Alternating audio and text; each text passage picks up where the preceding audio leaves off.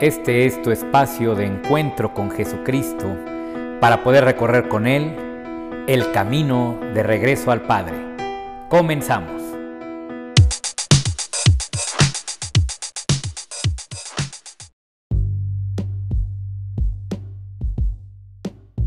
Hola, ¿cómo están queridos amigos, queridas amigas?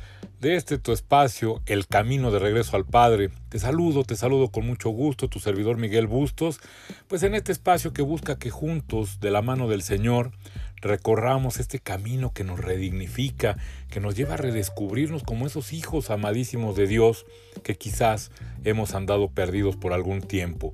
Pues aquí estamos tocando temas que nos ayuden precisamente a poder recorrer este camino y pues hoy, este viernes previo a la Navidad, a la Nochebuena y a la Navidad, pues vamos a tocar precisamente el tema del nacimiento de Dios. ¿Dónde nació Dios y dónde quiere nacer hoy?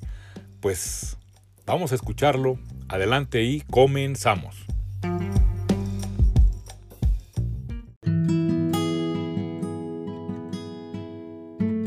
Muy bien, y para comenzar, pues vamos a hacerlo de una forma muy mariana.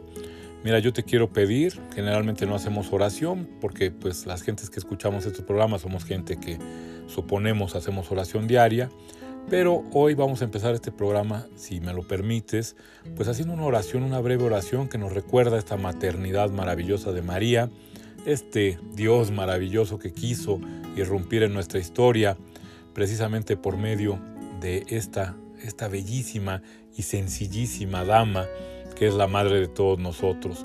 Y pues vamos a hacer esta, esta oración que nos recuerda a ella, que dice, Dios te salve María, llena eres de gracia, el Señor es contigo, bendita eres entre todas las mujeres, y bendito es el fruto de tu vientre, Jesús.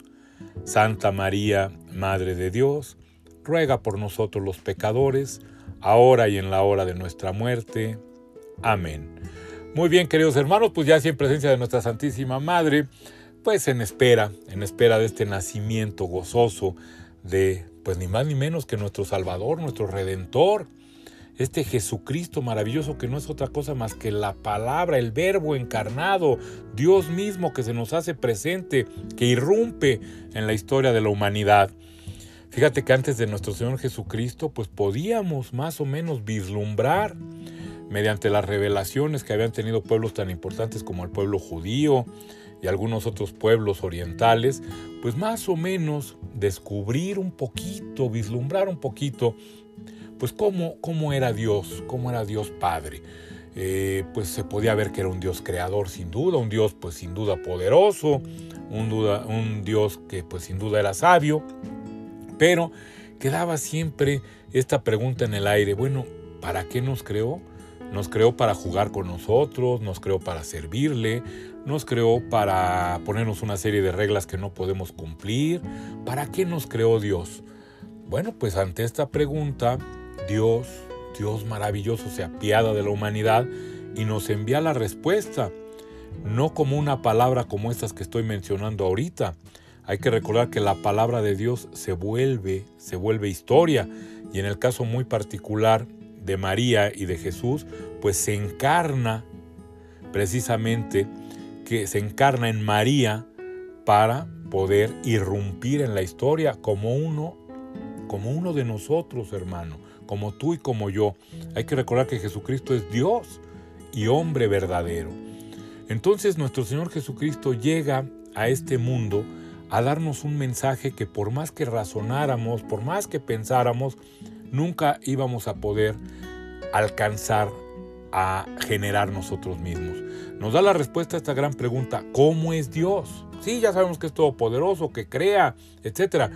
Pero ¿cuál es la relación? ¿Qué siente Dios por nosotros? ¿Qué siente Dios por nosotros? ¿Sentirá lástima? ¿Estará enojado? Bueno, pues nace precisamente nuestro Señor Jesucristo y con sus palabras, bueno, desde el momento de su concepción, aparte con su vida pública, con sus palabras, con sus eh, dichos, con sus hechos, pues Jesucristo nos habla de un Dios que nos ama, sí, sí, querido hermano, querida hermana, que nos ama a ti y a mí y que nos ama como somos. Esto es bien importante, yo creo que esto es lo más eh, nuevo, este es realmente el Evangelio. El Evangelio que quiere decir buena noticia. Es la que Dios nos trae en Jesucristo, que nos dice, oye, yo te amo como eres, yo te amo como eres. Y esta es precisamente la función de nuestro Señor Jesucristo, un Dios encarnado que nos viene a decir, nos viene a revelar a un Dios que nos ama incondicionalmente, a un Dios que no quiere que suframos, ¿Y por qué sufrimos? Pues sufrimos porque nos alejamos de Él, así de sencillo. A veces es tan obtusa nuestra forma de ver a Dios que pensamos que cuando nos alejamos de, Él, Él viene y nos castiga. Y no, no ocurre nada de esto, hermano. Si tú te alejas de la fuente de todo bien que es Dios, pues obviamente encuentras todo lo que no es Dios. Y si Dios es la fuente de todo bien, pues al alejarte de Él solo encontramos el mal. Y es por eso que la humanidad está tan pervertida, que este mundo está tan dañado, porque el humano, toda la humanidad en general, nos hemos alejado de Dios, fuente de todo bien. Y cuando te alejas de Dios, pues solo quedan migajas, solo queda miedo, solo quedan culpas, solo queda hacernos daño los unos a los otros. Esto es lo que precisamente con su pasión nuestro Señor Jesucristo nos revela. Es lo que con su pasión nos revela en el huerto de los olivos, donde llora como llora la humanidad por estar alejada de Dios, donde recibe estas, estas laceraciones, donde es flagelado, como tú y yo somos flagelados, querido hermano, cada vez que nos alejamos de Dios, ya sea por otras personas o por nosotros mismos, donde es coronado de espinas, que es precisamente cuando nos queremos hacer nosotros los reyes del mundo, y lo único que encontramos son pensamientos que nos autodestruyen y van componiendo esta corona de espinas que cada espina es precisamente un pensamiento negativo, estos que nos impiden ser felices aun cuando tenemos todo para ser felices. Y este cargar la cruz, este cargar la cruz que no es otra cosa más que la vivencia de la humanidad y de cada uno de nosotros en individual, cuando queremos que el mundo sea como nosotros lo pensamos, este querer que todo sea como queremos y descubrir que no es así, este tener que soportar todo lo que ha llegado a nuestra vida, todo lo que venimos cargando de nuestra vida, razón de alejarnos de Dios. Y pues esto, la verdad es que parecería una muy mala noticia, pero la magnífica noticia es que Dios está tocando a nuestra puerta, está tocando a nuestro corazón, que hace dos mil años en forma histórica. Histórica quiere decir que nació en un lugar, en una circunstancia histórica, en un, tuvo un tiempo y un lugar. Nace, nace Cristo para recordarnos que Dios no se ha olvidado de la humanidad, que Dios no se ha olvidado de ti ni de mí, querido hermano. Y este nacimiento que ocurrió en forma histórica sigue queriendo ocurrir siempre en forma espiritual en toda la humanidad. Fíjate qué hermoso. Dios no es que un día sí quiere nacer y otro día no. Si Dios se encarnó una vez, quiere decir que él que Dios se encarna, porque recuerda, Dios es plenitud, lo que hace una vez lo hace siempre. Entonces, si Dios se encarnó hace dos mil años, es un Dios que se encarna, pero solamente se encarna ahí donde obtiene, como María, una aceptación, un hágase en mí, Señor, un abro mi corazón, Padre bueno, para que seas tú quien lo llena, quien lo llena con tu amor, quien lo llena con toda esta cantidad de bendiciones que has puesto en mí y que quieres que yo reparta para la humanidad. Porque Dios no nos puso en este mundo para valernos del mundo egoístamente. Nos puso en este mundo llenos de dones para que podamos compartir nuestros dones, beneficiando a otros y beneficiándonos de los dones que les ha dado a otros y así poder precisamente conformar este reino de Dios, un reino donde el amor permita que tú, querido hermano, que tú, querida hermana, puedas ofrecer todos los dones que Dios te dio a los demás en la certeza de que tus necesidades serán cubiertas por los dones que tienen otras personas y así poder precisamente hacer un entramado de amor muy diferente al entramado de miedo en el que vivimos hoy. Este mundo, desafortunadamente, no está regido por las leyes de Dios, las leyes del amor. Está regido por las leyes del egoísmo, por las leyes del miedo, donde si yo tengo algo, veo cómo lo guardo, veo cómo lo, lo, lo, uso nada más para mí y quizás para los míos.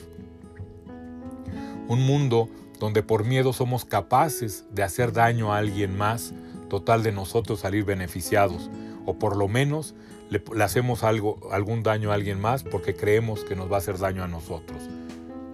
Un mundo donde creemos que a fregar que están fregando. Un mundo que creemos que el que no tranza no avanza. Y ese mundo es el que estamos sufriendo hoy tú y yo. Y del que desafortunadamente todavía somos tan injustos que le echamos la culpa a Dios.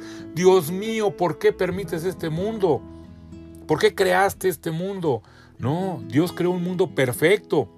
Pero este mundo solamente es perfecto cuando se vive desde el amor. Pero este mismo mundo, si se vive desde el egoísmo, si se vive desde la mezquindad y el miedo, se convierte en las puertas del infierno y es como desafortunadamente lo tenemos hoy. Un mundo donde no entendemos qué pasa.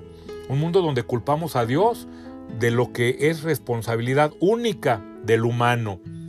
Porque Dios nos da una vida y nos da un mundo para que lo hagamos mejor, no para que lo hagamos peor. Dios ha hecho personas más fuertes que otras para que los, fuertes ayuden a los débiles.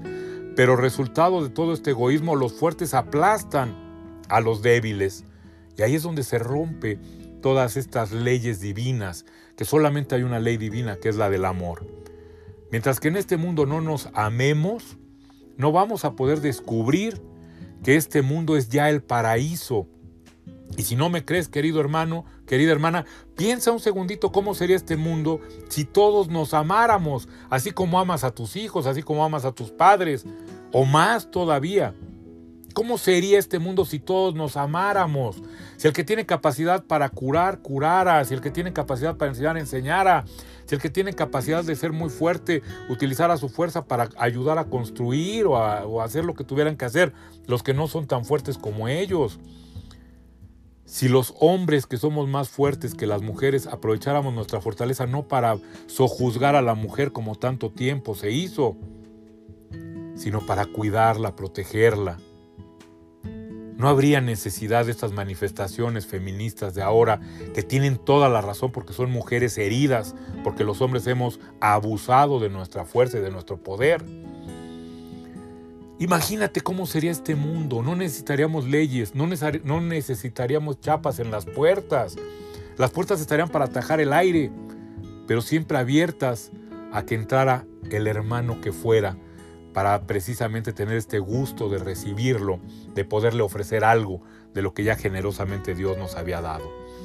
Esta es la invitación de la Navidad, es abrir nuestro corazón como individuos y como humanidad a recibir a Cristo, para que sea Él el que nos llene de amor y vaya convirtiéndonos a cada uno y a la humanidad entera en esta humanidad en la que soñó Dios, una humanidad que se amara, una humanidad que sabiéndose amada por Dios, sabiéndose amada por Él, pudiera ser capaz de amarse a sí mismo y de amar a su prójimo, de amar a los demás, de amar a la naturaleza, de no tener que depredar la naturaleza para que unos cuantos se hagan inmensamente millonarios. Terminar con bosques enteros maravillosos, con vida maravillosa que vive en esos bosques, porque algún baboso que tiene miedo, que no confía en Dios, necesita millones y millones de dólares para poder vivir. Qué pequeño hay que ser de corazón para necesitar tanto dinero como algunos tienen para poder sobrevivir. Y no, no es que el dinero no lo dé Dios. Dios te da el dinero y ten la seguridad que Dios te da el dinero cuando sirves. Si tú tienes un negocio, si tú tienes una profesión, cada vez que con amor sirves y eres retribuido, ten la seguridad que ese es dinero que Dios te da. Pero si tú para tener dinero tienes que sobrepasar, tienes que pisotear a alguna otra persona, tienes que despojar a alguna otra persona, tienes que enfermar a otra persona, ya sea del alma o del corazón, tienes que envenenar a otra persona vendiéndole estupefacientes o lo que le tengas que vender, ten la seguridad que ese dinero no viene de Dios y ese dinero no traerá bendición a tu vida. Será un dinero que solamente te destruirá. En cambio, si tu dinero llega resultado de servir al prójimo desde los dones que Dios te dio, el que tiene la capacidad de curar y es un gran doctor y cura y cobra precios justos y de repente se va a comunidades donde no hay dinero y pone sus servicios y ayuda. Aquel que tiene la capacidad de enseñar y es maestro y ve que sus alumnos crezcan, etc. Aquel que tiene la capacidad de construir y hace casas y hace cosas maravillosas, siempre pensando en el bienestar de los demás. El dinero que obtenga, poco o mucho, siempre será bendición. Recuerda esto, no te olvides, porque a veces por ahí nos dicen, es que el dinero no viene de Dios. No, el dinero viene de Dios cuando viene de que ames, cuando viene de que sabiéndote amado por Dios, tú pones tus dones al servicio de los demás y eres eh, retribuido con dinero. Pero si tú para ganarte un peso tienes que quitárselo a otro, si tú para ganarte un peso tienes que engañar a otros como tantos políticos que viven de engañar a la gente, ese dinero no viene de Dios y ese dinero solo traerá maldición a tu vida. Ten mucho cuidado con esto. Entonces, ¿qué queremos en Navidad? En Navidad queremos amor. ¿Y sabes cuál es el amor? El amor de Dios es su Santo Espíritu. ¿Sí?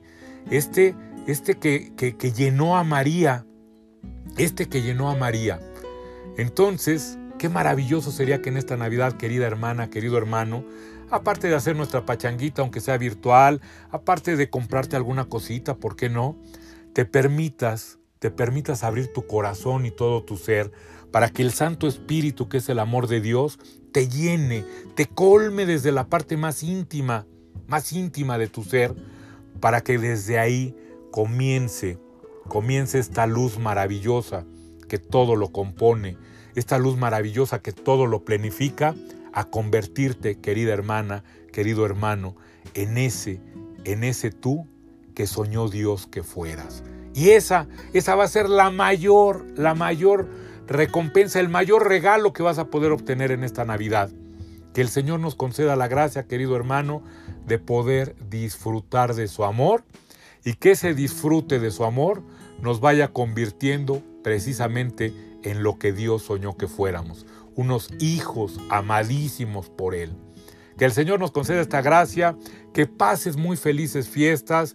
Recuerda, no hay que hacer reuniones porque la pandemia está muy difícil. Tenemos medios, ya sea por WhatsApp, ya sea por Zoom, etcétera, de poder platicar con nuestros seres queridos, aunque sea un ratito, de poderlos ver. Hay tantas cosas maravillosas, les puedes escribir una carta diciéndole lo que quizás diciéndoles lo que quizás no te atreves a decirles en persona, que sea bueno, por favor. Te amo. ¿Cuántas veces a un hermano no nos atrevemos a decirle te amo? Pues quizás este sea el momento de que de forma remota nos atrevamos a dar, a dar algo maravilloso.